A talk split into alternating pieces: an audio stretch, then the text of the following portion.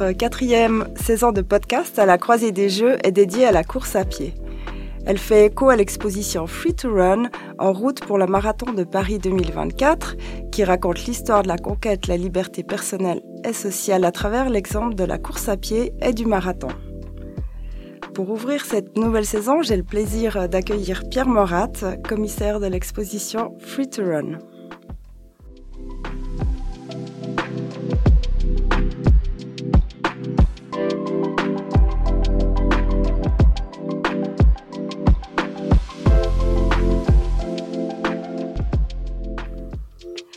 La croisée des Jeux, la série qui rapproche sport et culture en explorant l'influence des Jeux olympiques sur vous, sur nous, sur nos imaginaires et dans la société, réalisée par le Musée olympique.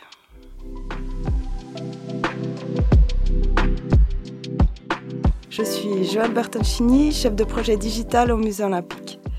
Avec notre invité Pierre Morat, nous allons parler de l'incroyable histoire du marathon, de sa première apparition aux Jeux d'Athènes en 1896 au Marathon pour tous des Jeux de 2024 à Paris. Aujourd'hui, il est habituel de voir des hommes et des femmes courir en ville et participer à des marathons. Mais cela n'a pas toujours été le cas. Pierre Morat, bonjour. Bonjour. Ancien athlète de haut niveau, historien du sport et documentariste, vous avez réalisé en 2016 le film éponyme Free to Run qui retrace l'évolution de la course à pied d'un passe-temps insolite à un phénomène mondial. Aujourd'hui, pour le Musée olympique, vous êtes le commissaire de l'exposition Free to Run en route pour le marathon de Paris 2024 qui raconte l'histoire de cette épopée militante d'hommes et de femmes ayant acquis, non sans peine, un droit pourtant des plus élémentaires, celui de courir librement. Pour cette exposition immersive et sonore, vous avez aussi imaginé euh, toute une série de films originaux, en grande partie euh, réalisés à partir des archives du CIO. Nous nous réjouissons de vous écouter sur ces sujets passionnants. Pierre Morat, euh, pouvez-vous nous expliquer pourquoi l'homme est unique dans le registre de la course à pied, mais surtout pourquoi il est né pour courir, comme on va le voir, pas forcément vite, mais surtout longtemps? Alors effectivement, il est, physiologiquement, génétiquement né pour courir longtemps. En fait, ce qu'il faut savoir, c'est que dans le règne animal, auquel euh, fait partie l'homme, eh bien, euh, par rapport à ses aptitudes physiques, l'homme est très faible par rapport à l'ensemble des autres animaux de la création. Pour nager par rapport aux poissons, bien sûr, euh, pour voler ou pour, euh, pour se déplacer rapidement par rapport aux oiseaux, bien sûr, mais aussi pour courir vite. Euh, l'homme, c'est un des plus, enfin, en tout cas, il y a beaucoup de mammifères qui sont beaucoup beaucoup plus rapides que lui. Et on parle même pas du guépard qui peut aller à, plus de, de, de, 140 km heure, alors même que l'homme, y compris Usain Bolt, l'homme le plus rapide du monde, atteint un peu plus de 40 km heure à vitesse maximale. En revanche, en revanche, l'homme est quasiment unique au sein du règne animal pour courir sur de très longues durées. Et ça, c'est une théorie, mais c'est une théorie qui, qui finalement euh, est aujourd'hui admise par la communauté scientifique, en tout cas par une bonne part de la communauté scientifique, c'est lié finalement euh, à ce qu'on appelle plus globalement euh, et vulgairement le darwinisme, à savoir à la capacité et à l'obligation finalement qu'a eu l'homme de s'adapter au, au, au, cœur de l'évolution euh, de la vie euh, sur cette terre. Qu'est-ce qui s'est passé? C'est qu'à un moment donné, l'homme, on le sait, euh, vient du singe, et ces singes étaient dans des grands arbres à l'époque. C'était des, des, animaux qui vivaient dans les arbres. Or, à l'ère glaciaire, les arbres ont disparu de la surface de la Terre, le singe s'est retrouvé au sol, donc il a dû apprendre à se déplacer sur ses deux pieds, finalement, apprendre la posture debout, et il était exposé dans ce contexte euh, à ses prédateurs. Donc, il a dû apprendre petit à petit, au sein du règne euh, animal dont il faisait partie, à euh, se déplacer pour échapper à ses prédateurs et pour aller chercher sa nourriture. Et c'est comme ça qu'il est devenu, au fil, euh, au fil de l'évolution, un mammifère bipède qui était capable de courir beaucoup plus longtemps. Pourquoi? Parce que à travers une spécificité de l'homme par rapport aux autres animaux, il a pu les devancer sur des courses de longue distance. Cette spécificité, c'est la transpiration. La transpiration fait qu'au bout d'un moment, euh, on a un système de ventilation du corps en tant qu'être humain qui nous permet de continuer. Alors que la plupart des mammifères, même la totalité des mammifères, à travers leur peau, avec des poils, etc., euh, à travers leur système corporel, au bout d'un moment surchauffent et ne peuvent faire autre chose que de s'arrêter ou mourir. Et à ce moment-là, eh ben finalement, ils peuvent soit ne plus poursuivre l'homme, soit devoir s'arrêter face à l'homme qui le chasse pour sa pitance quelque part. Et c'est pour ça que l'homme, même s'il l'a oublié pendant, pendant de nombreuses générations euh, modernes, contemporaines, quand il s'est sédentarisé, l'homme, il est génétiquement né pour courir. Merci, c'est passionnant. Alors euh, maintenant, si on revient alors euh, à l'exposition, on, on, va voir aussi qu'on parle euh, au tout début des Jeux des Jeux Olympiques avec les premiers marathons. On parle de ces cols bleus. Pouvez-vous nous, nous, dire pourquoi on les appelle comme ça, les, les pionniers, enfin les, les premiers marathoniens? Alors c'est vrai que les marathoniens ont été un peu qualifiés de cols bleus de l'athlétisme dans la première partie du XXe siècle. Euh, à cause de la réputation finalement très sulfureuse de cette distance du marathon. Pourquoi? Ben, le marathon, c'est une discipline moderne qui a été créée euh, à l'occasion des premiers Jeux olympiques de l'ère moderne en 1896, qui a été proposée au rénovateur des Jeux Coubertin par un ami spécialiste de la Grèce antique. Il s'est dit, voilà, pourquoi on ferait pas une course qui retracerait en quelque sorte euh, la légende antique euh, du euh, messager athénien qui, de la plaine de Sparte où se dirigeait, où se, où se, où se jouait une, une, une, bataille militaire importante pour les Athéniens jusqu'à la ville d'Athènes, aurait couru pour annoncer la victoire et serait mort à l'arrivée après une quarantaine de kilomètres. Ses parents, c'est, pas la plaine de Sparte, excusez-moi, la plaine de Marathon. Depuis la plaine de Marathon, aurait, euh, aurait couru jusqu'à Athènes pour annoncer la victoire et serait mort. Est-ce que c'est de la légende, de la réalité, on ne sait pas. Euh, après avoir annoncé cette victoire. Donc, l'idée d'une course reliant euh, Marathon à Athènes lors des premiers Jeux Olympiques est née. Et très vite, euh, cette course a pris une ampleur populaire très importante.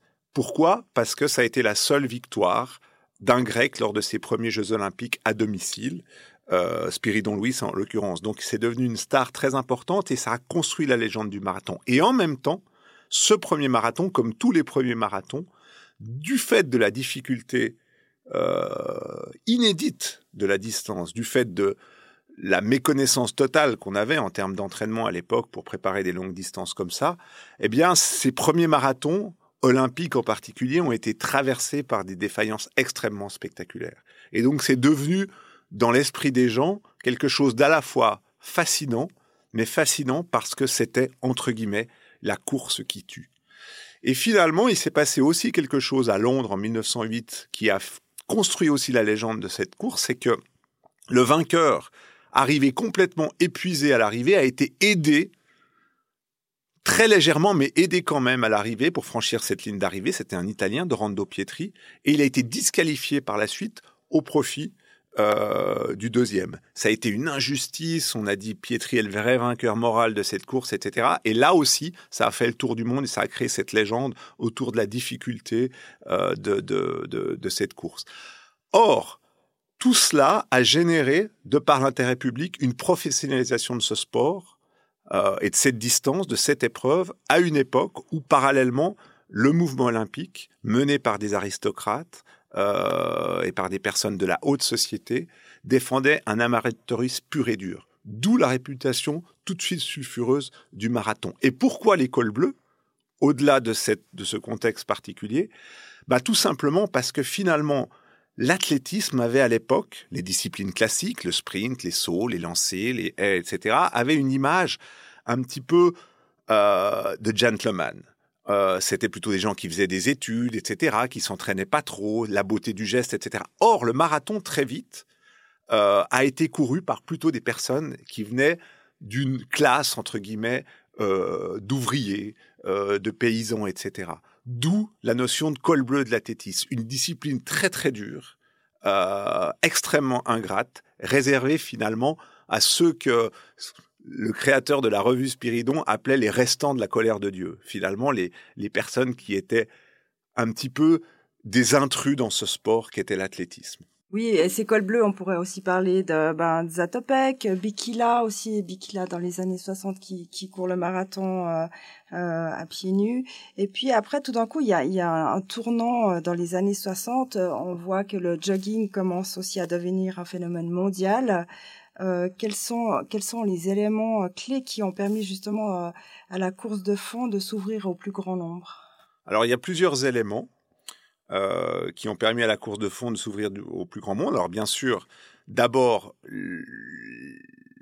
la bascule vers euh, le sport populaire progressivement à partir du début des années 60. Pourquoi? Parce que euh, dans cette période qu'on a appelée la période des Trente Glorieuses, après la guerre, la société se sédentarise. Jusque dans les années 60, elle faisait du sport dans sa vie de tous les jours sans le savoir quelque part, parce que beaucoup de gens travaillaient dans le tertiaire, euh, dans le primaire, euh, ou dans le secondaire. Le primaire, donc c'est tout ce qui est chant, tout ce qui est culture, etc. Donc les gens avaient des travaux très physiques. Pareil euh, dans le domaine de l'industrie. Et donc les personnes s'autorégulaient au niveau de leur forme et de leur santé de par leur activité professionnelle. À partir des années 50 et des années 60, il y a eu un transfert euh, professionnels vers le tertiaire et donc vers les bureaux, vers des euh, activités professionnelles euh, sédentaires et inactives. Les gens se sont mis à grossir, les gens se sont mis à développer des maladies, et finalement, c'est à ce moment-là que par des initiatives publiques, on parle un petit peu de, de, de, de la période Kennedy, John Kennedy aux États-Unis, mais globalement, à ce moment-là, on s'est dit, on va promouvoir la santé par le sport pour compenser justement ce transfert professionnel du primaire secondaire vers le tertiaire. Et c'est comme ça que euh, sont nées des initiatives diverses autour de la marche et autour du jogging qui, est, euh, qui a été importé aux États-Unis, modèle culturel mondial, en tout cas pour l'Occident à l'époque, comme toujours aujourd'hui, euh, depuis la Nouvelle-Zélande par un entraîneur euh, très bien connu qui venait de l'Oregon et qui a, il s'est mis à faire courir euh, des sédentaires, etc., pour leur santé, des femmes, des hommes, des, personnes âgées, etc. Et ça a eu un énorme succès. C'est comme ça que, de manière non compétitive dans un premier temps, est né finalement ce, mouvement, ce mouvement de jogging. Après, le deuxième élément qui a fait basculer ce mouvement de jogging, enfin l'un des, deux, des éléments importants qui a fait basculer ce mouvement de jogging vers la fièvre populaire pour euh, le marathon, qui a commencé dans les années 70, c'est le marathon des Jeux olympiques de Munich. Et ça, ça nous renvoie justement à cette image de col bleu de l'athlétisme qu'étaient les marathoniens et de course qui tue qu'était le marathon. Qu'est-ce qui se passe en 1972 à Munich? La victoire de Frank Shorter, elle est importante à trois niveaux. D'abord parce que c'est un Américain et que les Américains n'ont jamais gagné le marathon olympique depuis 1908. Hein, la victoire de Ice après la disqualification de Pietri. Donc ça a un impact, les Jeux olympiques sont importants aux États-Unis, les États-Unis sont importants à l'échelle mondiale, ça a un impact important dans la société américaine qu'un Américain gagne. Deuxièmement, cet Américain gagne devant des millions de téléspectateurs en ayant l'impression de faire son jogging, justement. Sourire aux lèvres, une foulée hyper aérienne, il franchit la ligne d'arrivée, il a on a l'impression qu'il est en pleine plénitude. Donc il casse devant des millions de téléspectateurs l'image de martyr du marathonien, l'image du, du col bleu et de, cette course tellement difficile. En plus, et c'est là qu'on renvoie à la notion détruite entre guillemets de col bleu, c'est un brillant étudiant qui mène de front sa carrière de coureur et ses études de droit. Donc finalement, cette course à pied, cette course du marathon, ne serait en fait pas réservée que à des ouvriers co-restants de la colère de Dieu, mais elle serait aussi accessible, elle intéresserait aussi une certaine classe de la société. Et c'est comme ça, à partir de ce type d'événement, que le mouvement jogging et que la fièvre du marathon va commencer à prendre aux États-Unis d'abord, puis dans le reste du monde. Et si on parle en Suisse, on sait aussi qu'il y a la revue euh, Spiridon a aussi beaucoup fait euh, pour euh, divulguer cette, euh, cette fièvre du jogging euh. alors, je crois que vous aurez un podcast avec le créateur de cette revue, Spiridon, Noël Tamini. Et effectivement, en Europe et en particulier dans tout le monde francophone, dès 1972, c'est la même année que le marathon de Munich de Frank Shorter, la naissance en Suisse de la revue Spiridon, qui va finalement être à la fois militante en plaidant pour la participation de tous, et en particulier de ceux qui étaient mal vus, à qui on interdisait la pratique des longues distances parce qu'on disait qu'ils allaient ruiner leur santé, les femmes, les jeunes, les personnes d'un certain âge, c'est-à-dire de plus de 30 ans, les gens qui n'étaient pas des champions, ils vont militer pour cette participation, ils vont faire du running, du jogging, euh, un mouvement finalement fun et un mouvement très 70s avec une esthétique où on va chercher quelque chose non plus de l'ordre de la performance, mais de l'ordre finalement du spirituel, à travers les sensations qu'on peut avoir via les neurotransmetteurs, les endorphines, quand on court longtemps, quand on, quand on court dans la montagne, quand on, quand on... Tamini disait, il leur dira peut-être dans ce podcast, mais il disait, et je pense que ça résume tout le nouvel esprit de la course de fond euh, dès cette période, la douche et la bière n'est jamais aussi bonne qu'après avoir fait une longue sortie de course à pied. Et c'est ça, on n'est plus dans le domaine de la précision ou du côté analogique de la performance, on est dans le domaine euh, de la sensation. Et ça, finalement, c'est pas réservé aux seuls champions, c'est accessible à tout un chacun qu'on aille vite ou qu'on aille lentement accessible à tout un chacun. Alors euh, maintenant, on, voit que jusqu'ici, on a très peu parlé des femmes. Euh, pourquoi elles apparaissent si tardivement euh, sur, sur la scène des longues distances en athlétisme Et pouvez-vous aussi nous raconter comment certaines d'entre elles ont vraiment fait bouger ces mentalités? Alors, il faut savoir qu'en termes de discipline sportive officielle, et en particulier aux Jeux olympiques, jusqu'au milieu des années 60 à peu près, au début des années 60, on courait pas plus que 100 mètres.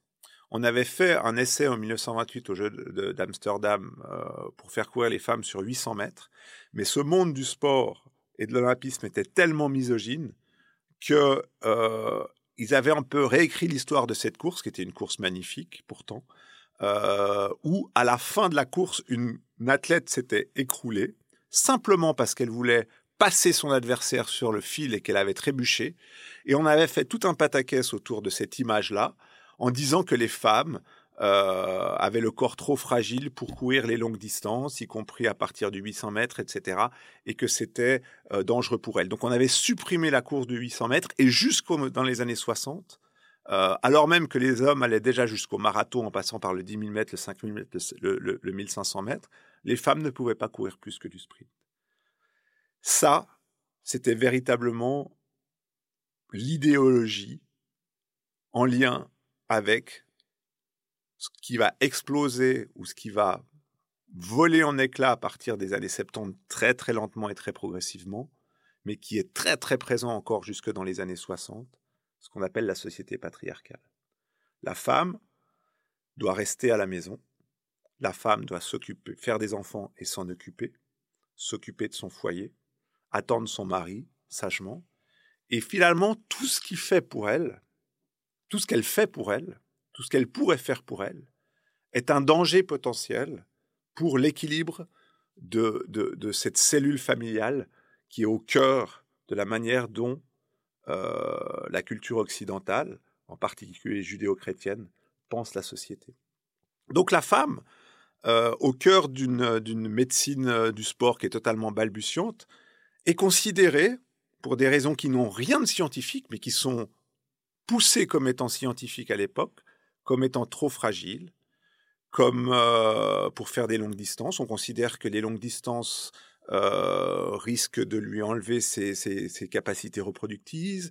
On considère que les longues distances euh, risquent de favoriser euh, son homosexualité. Euh, on considère que les longues distances euh, risquent de lui enlever sa poitrine. Certains disent que si tu cours trop longtemps, ton utérus va se décrocher, etc., etc. Toutes ces espèces de, de légendes urbaines qui sont très enracinées à l'époque et qui fait que au niveau du sport officiel, les femmes sont interdites de longue distance. Et en 1966, une femme qui, une jeune femme de 20 ans, justement une femme de la nouvelle génération qui adore courir pour elle-même, décide, sans embêter personne, de participer au marathon de Boston. Elle se cache dans un buisson, elle s'appelle Bobby Gibb, elle se cache dans un buisson à près de deux kilomètres, elle fait la course de son côté sans dossard, et puis elle finit la course tout le monde le sait, tout le monde est interloqué, mais personne ne dit rien étant donné qu'elle n'a pas de dossard officiel. Et l'année suivante, une femme s'inscrit non pas sur un nom d'homme, mais avec une initiale pour prénom, donc elle n'est pas reconnue en tant que telle, et donc elle a un dossard officiel. Elle court, pendant la course, elle est reconnue par l'organisateur de la course, et devant les photographes, devant les médias, cet organisateur tente de l'éjecter. Elle s'appelle Catherine Switzer, elle va ouvrir une brèche incroyable dans l'histoire du marathon féminin, puisque euh, justement ce scandale ou ce choc fait le tour du monde, et que dès lors le combat des femmes pour le droit de courir à l'égal des hommes est finalement lancé à travers, à travers cet événement de, Boston 1967. Et Catherine Switzer va être l'une des, comment dire, des, combattantes, des leaders justement de, ce combat pour euh, le marathon féminin qui va amener euh, une vingtaine d'années plus tard au premier marathon olympique féminin euh, en 1984 à Los Angeles, 90, non, 88 ans après les hommes. Bobby Gibb et Catherine Switzer, qu'on aura aussi la joie de les accueillir sur cette saison de podcast. Euh, alors, Los Angeles, 1984, le marathon féminin devient enfin une discipline olympique. Euh, il est remporté par l'américaine Joanne Benoît. Mais on se rappelle vraiment de cette arrivée aussi de la Suissesse Gabrielle Anderson-Schiess, complètement déshydratée, qui arrive dans un état euh, sur la sur la ligne d'arrivée et puis, euh, heureusement, enfin, ça n'a pas eu d'effet négatif, euh, contrairement à ce qu'on ce qu'on aurait pu penser. Comment vous expliquez cela? Pourquoi tout d'un coup, elle, elle, a eu, enfin, un effet positif même sur les mentalités? Je pense que les mentalités avaient évolué. C'est vrai que beaucoup de spectateurs se sont pas dit, n'avaient pas tout ce feedback ou cette cette cette backstory de, de, l'histoire des femmes, mais les personnes qui s'étaient battues, en particulier Catherine Switzer, qui commentait pour ABC la course euh, ce jour-là, quand elle a vu arriver euh, chancelante euh, euh, comme un pantin désarticulé Gabi Anderson Schiss à l'arrivée de cette course, elle s'est dit tout ce combat va va être ruiné parce que parce qu'on va de nouveau dire que les femmes sont trop faibles, etc. Encore plus qu'en 1928. Eh bien non, finalement c'est le courage de cette femme à aller jusqu'au bout de cette course qui a été euh, qui a été euh, loué, qui a été mis en avant et, ça prouvait bien que ça prouvait bien que les mentalités avaient évolué et que, et que la place de la femme était en, en, en train d'évoluer euh, très nettement. C'était un signal de, l'évolution qui était, qui était très très positif. Et, euh, et c'est assez rigolo parce que l'une des choses qui a été dite de plus forte à la suite de cette course, c'est peut-être ce qu'a dit Roger Robinson, l'historien euh, l'historien du sport euh, et de l'olympisme, qui a dit en fait, en gros, que ce qui s'est passé ce jour-là avec avec Gabi Anderson-Schiss, l'arrivée de Gabi Anderson-Schiss, c'est que au-delà de l'accomplissement d'un marathon, c'est le droit acquis par la femme à se montrer épuisée quelque part, à exposer son corps, son corps, euh, son corps tel qu'il est dans une course sans qu'il soit jugé parce que c'est un corps épuisé féminin. Et ça, c'est en termes de mentalité, euh, c'est quelque chose de, c'est un pas de géant qui a été euh, qui a été qui a été franchi ce jour-là. Oui, aussi la, force de, ne jamais abandonner, d'aller jusqu'au bout. Et ça, pourquoi les femmes, les femmes, les femmes, la femme ou la coureuse épuisée n'aurait pas la même, euh, la même image que l'homme dès lors qu'elle accomplit ce, geste sportif extrême qui nous fait pousser jusqu'à la ligne d'arrivée, finir à tout prix à l'égal de l'homme. Euh, ben, Aujourd'hui, au vu de l'évolution des records euh, du marathon, les femmes se rapprochent toujours de plus en plus des records des hommes. comment on arrive à expliquer, expliquer cela? On l'explique par le fait qu'elles sont parties de, beaucoup plus loin et beaucoup plus tard, hein, quand même, puisqu'elles ont pu courir le marathon qu'à partir du début des années 70 et aux Jeux Olympiques qu'à partir du milieu des années 80. Euh, donc finalement, la courbe de progression des femmes, elle a été beaucoup plus rapide parce que dans un temps beaucoup plus court. Euh, ensuite, et c'est finalement le plus beau des pieds de nez à l'histoire, c'est que pendant longtemps, on a dit que les femmes étaient trop fragiles par rapport aux hommes pour courir les longues distances. Or, aujourd'hui que la, médecine sportive, la médecine, la science au sens large, euh, a fait elle aussi des, avancées considérables, on est en mesure d'affirmer que c'est justement dans les distances ou dans les durées d'effort les plus longues que la femme est la plus proche de l'homme. Pour différentes raisons physiologiques, en fait. D'une part, euh, bah, parce que la, la, dimension qui sépare en termes de capacité physique le plus les femmes des hommes est la moins à l'œuvre dès lors qu'on qu'on est dans un registre d'endurance euh, longue, extrême ou pure. Cette dimension, c'est la dimension de la force physique, la force musculaire. Hein. C'est l'endurance. Plus, plus on va dans les longues distances, moins la force musculaire est importante, de manière un peu, un peu euh, euh, vulgarisée. Plus le côté endurance, le côté cardiovasculaire, quelque part, est important. Et là, finalement, c'est là que la différence entre hommes et femmes est la, moins grande. Et l'autre aspect, c'est que physiologiquement, les femmes ont euh, un, taux de masse grasse plus important que les hommes en proportion. Euh, et on sait très bien que plus les efforts euh, en endurance sont longs, plus la capacité à mobiliser en tant que source énergétique les graisses dans la, dans la, dans la composition corporelle du corps est importante. Donc les femmes peuvent avoir ce recours de manière encore plus efficace que les hommes. Cela dit, euh, certains se posent la question de savoir si les femmes pourront un jour rattraper les hommes. Tant qu'il n'y a pas de dopage génétique, je ne pense pas. Tant qu'il y a une séparation euh, réglementaire en termes de genre, je ne pense pas puisqu'aujourd'hui, la, la barrière des genres tend à être remise en question aussi par certaines personnes. On a vu aussi toutes ces questions liées à, l'androgynie, etc.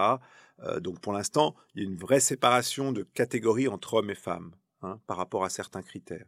Donc je ne pense pas, mais on peut quand même euh, observer que par exemple sur des longs trails, des très longs trails, des ultra trails, il existe aujourd'hui, il a existé depuis quelques années des compétitions où la première femme est arrivé au scratch première, c'est-à-dire avant tous les hommes. Et ça, c'est quelque chose d'absolument incroyable. Et aujourd'hui, on voit que ben, courir un marathon, c'est accessible à tout le monde, hommes, femmes, et puis euh, que les populaires, euh, comme on les appelle, ont choisi eux aussi de, de repousser ces limites de la distance, de la durée, aussi des dénivelés.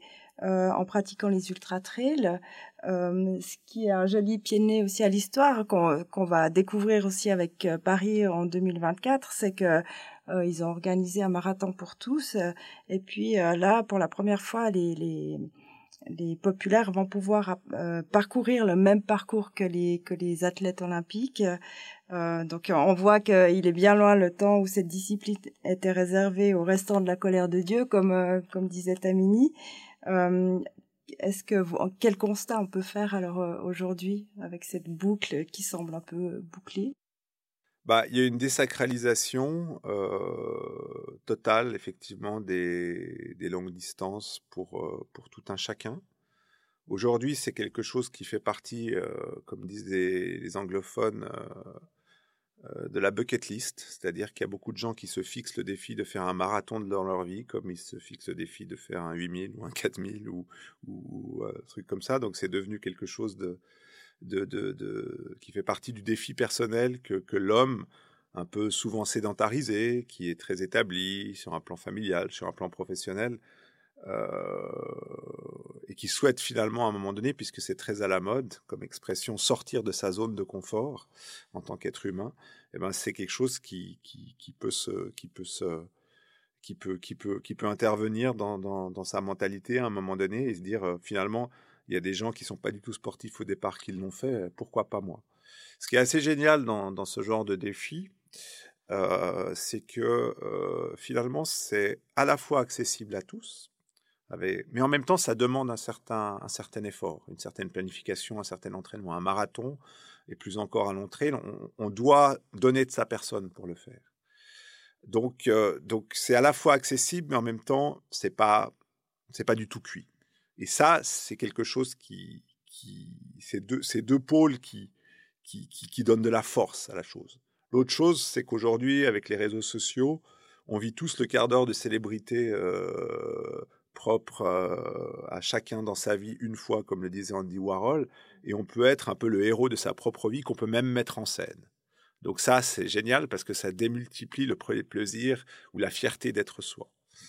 Et là, on est en train déjà de basculer d'un point de vue de l'analyse, d'un point de vue peut-être un peu éthique aussi, vers le revers de la médaille. Et l'autre revers de la médaille, c'est que beaucoup de gens, à partir du moment où ils se disent que c'est ouvert à tout un chacun, que n'importe qui peut le faire, ben, se lancent, même dans des très grands trails aujourd'hui, euh, alors même qu'ils n'ont aucune préparation. Dans leur propre histoire, dans le temps euh, pour lequel ils se préparent avant ce type d'événement, et qu'ils abordent ça en disant de toute façon tout le monde peut le faire. Et là, je pense très honnêtement qu'on ne mesure pas encore les, les dégâts physiques. On commence à les mesurer, mais dans des petits cercles médicaux, etc. Mais dans quelques années, on verra les dégâts physiques que peuvent engendrer cette espèce d'inconscience du populaire à se lancer non seulement sur un marathon, mais aujourd'hui le marathon suffit pas. Pour ceux qui y sont passés, euh, il faut aller plus haut, plus haut, plus haut, mais à se lancer dans des longs trails avec des gros dénivelés. Et là, je pense qu'il va y avoir du gros travail et beaucoup, beaucoup de richesse à se faire pour les médecins ces prochaines années. Bon, vous avez aussi euh, quand même fait un, documentaire, un reportage aussi, euh, le, marathon sans fin, c'est ça? Euh, En montant, en, filmant ces gens qui, n'avaient aucune expérience, et ça, c'est quand même assez intéressant de, de voir ce qu'ils peuvent faire. Et ça, c'est vrai que c'est intéressant à, à, plusieurs égards, c'est-à-dire qu'on se rend compte qu'effectivement tout le monde peut le faire, surtout qu'aujourd'hui, ben, courir un marathon, quand on sait qu'à New York, quand en courant à, 5, en 5 heures, c'est-à-dire à 8 km heure, c'est un tout petit peu plus vite que de la marche, et ben on finit dans la première moitié. Euh, finalement, il n'y a plus de honte à courir un marathon en 6 heures, c'est-à-dire à le marcher finalement. Et c'est et c'est et, les courses en donnent l'opportunité, en tout cas certaines donnent l'opportunité de courir en 6 heures sans avoir à, à, être viré de la course avant, avant l'arrivée. Et ces personnes qui ont, suivi le marathon sans fin, eh ben, on s'est rendu compte qu'elles pouvaient le faire, que ça changeait leur vie, mais qu'en même temps, il y avait quelque chose qui était propre à la course à pied et qui, qui est finalement limitant. C'est que la course à pied, contrairement à la plupart des autres sports d'endurance, en tout cas ceux qui sont populaires aujourd'hui, euh, il y a des chocs. Et il y a un impact sur l'appareil locomoteur qui est pas du tout le même que quand on fait du vélo, de la natation, du ski de fond ou, de la randonnée. Et ça, c'est vraiment très limitant. Je pense que pour les marathons sans fin, on aurait dû, on a eu des, le marathon sans fin, on a, eu de gros problèmes physiques parce que les personnes, bien sûr que en se préparant, elles pouvaient courir un marathon après six mois, mais leur corps n'étant pas préparé avant, avec des purs sédentaires, forcément, il y avait des problèmes au niveau articulaire, au niveau tendineux, au niveau musculaire, qui intervenaient même s'ils étaient très très bien encadrés. Et si plutôt que de faire un marathon de 42 km, ils avaient été préparés pour faire une course de vélo de 500 km, la problématique au niveau des blessures n'aurait pas du tout été la même. Donc il y a quelque chose qui est propre à la course à pied. La course à pied, c'est la liberté incarnée parce qu'on n'a besoin de rien, on n'a pas besoin d'un vélo, on n'a pas besoin qu'il fasse jour, on peut le faire de nuit, on peut le faire en voyage, on peut partir de chez soi, on peut partir n'importe où, on n'a pas besoin d'une piscine. C'est la liberté incarnée, on a juste besoin de deux paires, d'une paire de chaussures et on part. Mais en même temps, le revers de la médaille de cette liberté incarnée, c'est que c'est un sport où il y a des chocs. Et là où il y a des chocs, il y a un risque de blessure qui est quand même démultiplié pour l'individu qui le pratique. En tout cas, un grand, grand merci euh, Pierre Morat euh, pour cette discussion passionnante, ces éclairages instructifs euh, bah, sur l'histoire de la course à pied et du marathon olympique. on, va, si vous voulez découvrir aussi dans l'exposition Free to Run qui sera au musée jusqu'au 5 mars 2024, vous allez justement pouvoir découvrir toute cette conquête de la liberté euh, depuis les Jeux de 1896 jusqu'à aujourd'hui. Donc euh, n'hésitez pas à venir. Et euh, il y a aussi en ligne, vous trouverez aussi sur la plateforme Google Art and Culture plein de petites histoires aussi interactives avec beaucoup d'images, de vidéos inédites sur les thématiques de l'exposition. Vous trouverez le lien dans la, dans la description de ce podcast. Et si vous avez apprécié cet épisode, n'hésitez pas de nous le faire savoir en le commentant ou en le notant sur votre réseau d'écoute préférés. Euh, voilà, merci beaucoup Pierre et puis euh, nous rappelons que l'expo est visible jusqu'au 5 mars 2024. Merci.